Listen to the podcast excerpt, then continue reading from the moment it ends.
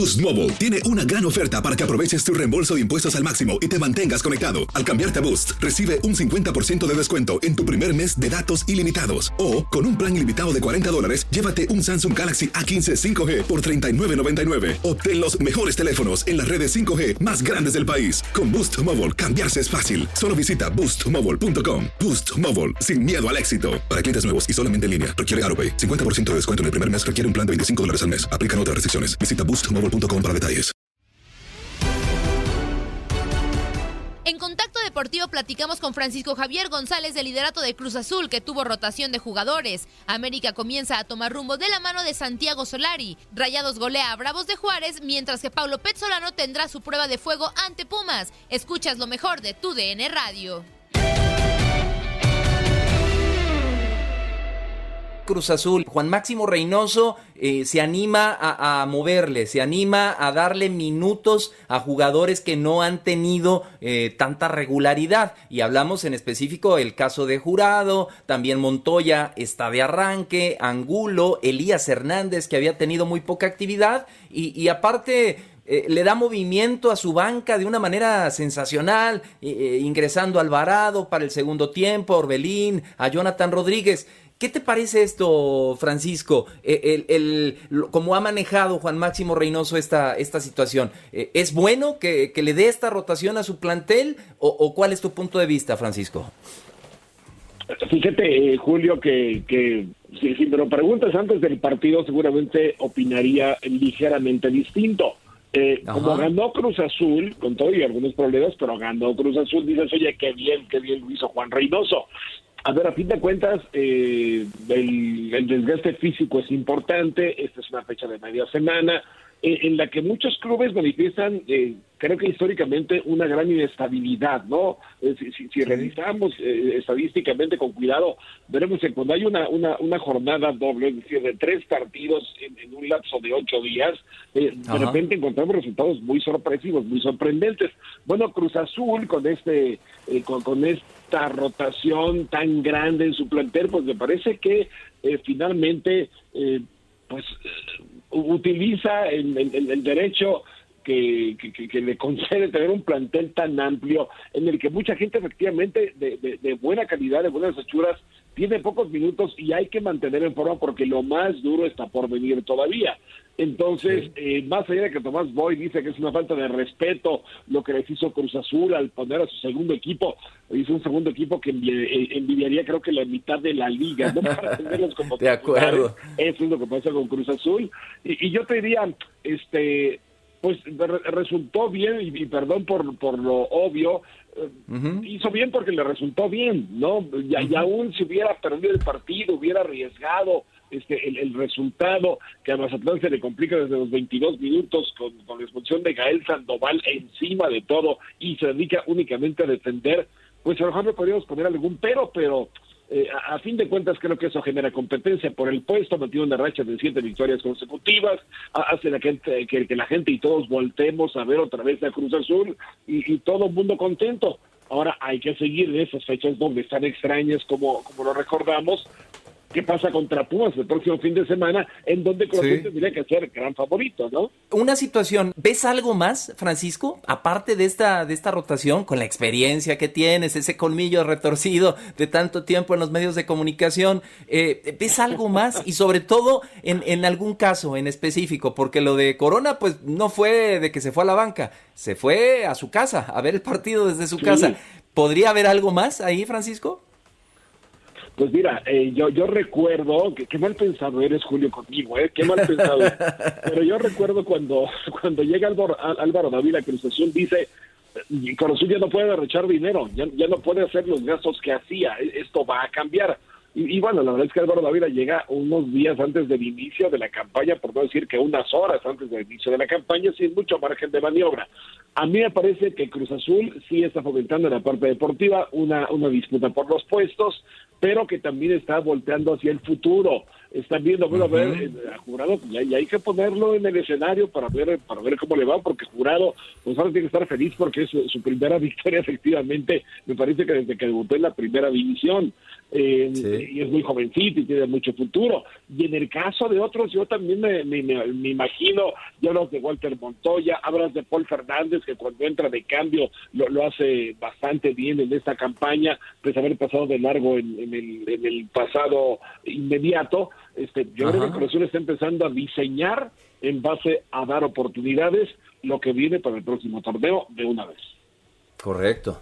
Yo te voy a preguntar sobre otro equipo. Coincido con muchos puntos de lo que estás diciendo de la máquina, pero creo yo que, bueno, al menos un equipo que yo ponía en el lugar donde está Cruz Azul ahora es a Rayados de Monterrey con la llegada de Javier Aguirre. Les cuesta un poco de trabajo estas primeras jornadas, pero ayer golean 6 por 1 a Bravos de Juárez, con un buen partido, creo yo. Mi pregunta es, ¿para ti esta goleada es ya el repunte del equipo de Javier Aguirre? ¿Es solamente un accidente, como lo mencionó el mismo Vasco? ¿O es solamente un partido que se dejó guiar por las condiciones que te ponía Bravos de Juárez, que te, pues, te daba muchos espacios? Andrea, yo, creo que es un poco de todo, también te saludo con mucho gusto. Eh, finalmente creo que Javier Aguirre, que ya le, le, quitó de las manos un título al flaco Tener de irse esos 20 años en Europa con aquel gol de Glaría en el Estadio Azul, este pues, pues finalmente creo que también apuesta por el amigo, ellos dos tienen una espléndida relación.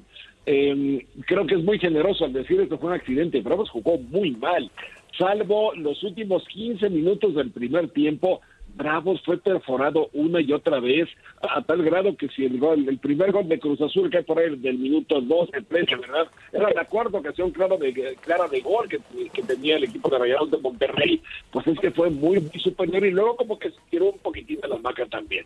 Eh, sí es este Rayados el que tiene que parecerse más al que logre Javier Aguirre. Sí, el rival tiene muchos infortunios, pues esa reacción de la que ya hablábamos, eh, pero sí, fue un partido en el que eh, lo pusieron muy poca resistencia. Eh, yo creo que Rayados, por la calidad de plantel que tiene, por lo que es Javier Aguirre, que también va llegando y también está buscando Javier Aguirre. déjame recordar, Andrea, si es uno o dos jugadores, creo que solamente un jugador que, ha eh, cubierto el 100% de los minutos posibles en la campaña de Rayados de Monterrey. Ya ha dado vuelta por todos lados al plantel eh, Javier Aguirre y creo que está haciendo lo mismo. En no ser el caso de demasiado de las jerarquías, en hacer que los puestos se disputen, en, sacar a varios de, de, de, espacio de confort en el que estaban instalados y, creo que al final de cuentas lo va a lograr. Y yo coincido contigo, sí, Rayados tiene que estar en ese lugar muy pronto, entre los primeros cuatro lugares de la tabla, creo que sí. Y de verdad, de Juárez, pues sí, una, una, una, tremenda tragedia, porque recibir seis goles no verdad tanto como perder una final al Flaco Tena como, como recordábamos, pero seis son muchos y esos nunca se le van a olvidar. Fíjate, Francisco, qué interesante lo que comentas de, de Monterrey y la, y la, rotación y complementando nada más tu, tu dato. Eh, Cruz Azul, Monterrey, Necaxa y Querétaro son los equipos sin un jugador que haya sumado todos los minutos de este, de este torneo. O sea, de que le ha movido el Vasco, le ha movido, como bien lo decías, Francisco. Pues, a, ver qué le resulta, ¿no? Luego le mueven tanto que se desacomoda, pero bueno, parece, parece que la va llevando, ¿no? Por lo menos ya encontró el gol. De acuerdo. Y, Francisco, eh, lo de América es un campañón. Es un temporadón, sí, podrá no gustarle a muchos, pero salvo el resbalón precisamente con Monterrey en la jornada 2, pues América eh, estaría ligando, eh, son dos, cuatro, seis, siete partidos sin perder, en donde la mayoría han sido victoria. Solo ese duelo 3 a 0 que, que, les quitaron, ¿no? Ahí en la mesa es el resultado que le dieron a Atlas, pero lo habían ganado 2 a 0.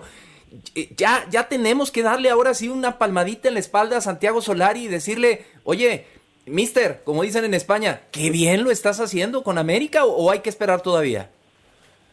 No, yo creo que ya se la podemos dar porque porque además el Solari llega sin conocimiento de la actualidad, por lo menos desde el fútbol mexicano, que jugó en el Atlante hace muchos años y tiene ciertas ligas con México, pero eh, a fin de cuentas entra a un medio extraño eh, de último momento por la por la salida de Miguel Herrera del club y, tiene que empezar a conocer jugadores y empezar a dar resultados también de manera inmediata.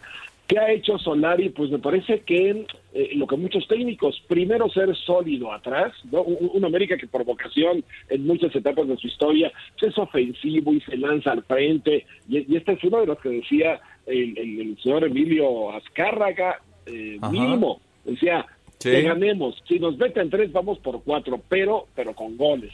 No, hoy, hoy, hoy el fútbol ya me parece que implica otras cosas y lo que hace Solari es primero afianzar pese a las bajas importantes que ha sufrido América, su bloque defensivo, eh, y de ahí en adelante ir desarrollando el, el fútbol que él eh, querrá imprimir al, al club.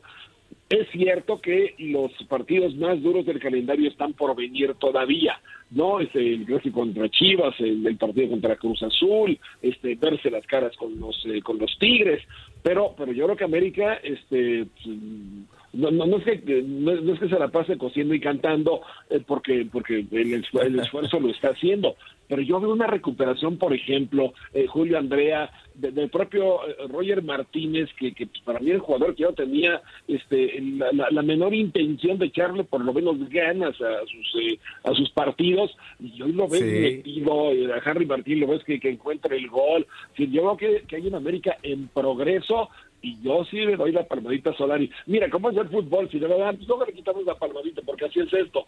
Pero creo que, el trabajo que está haciendo el argentino español es bastante bueno. Sí, al único que le hace falta recuperar es al que le queman luego a veces de vez en cuando los pies. Adelante, adelante, mi querida Andrea. Francisco, una última de mi parte relacionada con los partidos de hoy, y es que Pachuca se va a enfrentar a Necaxa, un partido que quizá, este, bueno, al menos en, el nivel parece un poco flojo, pero para Pachuca y para Pablo Pezzolano podría significar mucho más, ¿no? ¿Crees que en caso de que el resultado vuelva a ser negativo para los Tuzos, ya sea momento de, despedir a Pablo Pezzolano? Porque se ha hablado, y algo creo yo que es algo positivo, que pues se, se han estado aguantando a todos los técnicos hasta la jornada 9 del Guardianes 2021, algo que hace mucho no pasaba, pero creo yo que también los resultados de, Pachuca pues son insostenibles, ¿no? Un equipo que tiene muy buen plantel y, y, pues no lo refleja en, la tabla general. ¿Cómo ves este partido y si crees que ya sería el ultimátum, el ultimátum, perdón, para Petzolano? Fíjate, Andrea, este llegar a la fecha 10 sin un solo cese de técnicos es un récord, me parece que es un récord, ¿no? Según decía Ricardo Salazar este, hace algunos días. Eh, ¿Por qué se ve esto? Hay, hay, una hipótesis, un par de hipótesis de por qué está sucediendo esta. Eh, la primera de ellas es que bueno, los equipos no tienen las, las arcas eh, tan rebosantes como tal vez en otras épocas. Yo hoy les cuesta trabajo el, el, enfrentar una rescisión de contrato cuando puede haber candados en donde hay que pagar parte del compromiso al técnico que se vaya. Y por otro lado, bueno, el hecho de que no hay descenso formal, aunque sí una multa importante para pagar, que ya sabemos, está entre tres o cuatro este, equipos, cinco máximo las, las tres multas que están rondando en la cabeza de los equipos en apuros. Creo que eso está permitiendo aguantar un poco más a todo mundo. Sin embargo, en el caso del Pachuca, eh, Mira, les cuento, en algún momento tuvimos una, una comunicación con el presidente del Atlas, ¿no? Con, el señor Riestra. Y, él decía, Pepe Riestra, decía, no, ves que, a ver, ¿por qué si durante la semana todo sale bien en las prácticas, el domingo o el sábado sale mal? No lo entendemos, el equipo está trabajando muy bien y lo estamos notando nosotros, estamos pegadísimos al trabajo de, de, de Martín Coca. Va, va a empezar a mejorar el equipo, créanme bueno, al, siguiente fin de semana ya, ya empezó a mejorar el Atlas. En el caso del Pachuca, yo no sé qué observan internamente respecto al trabajo de, de Pezzolano, si, si realmente también es una situación de presión al momento de enfrentar los partidos o si es que no está evolucionando el equipo. Desde afuera, así como yo pensaba que Coca no iba a dar más con el Atlas, pienso lo mismo del Pachuca pero pero con la gente del Pachuca no ha podido platicar para saber qué es lo que están pensando, no hay que estar ahí dentro para, para conocerlo. Desde fuera, yo te diría, Andrea, claro, claro que ya está, se pasó el plazo para que Solano hubiera salido de, del equipo, salvo que haya una magia por ahí enterrada que pronto nos van a enseñar, ¿no?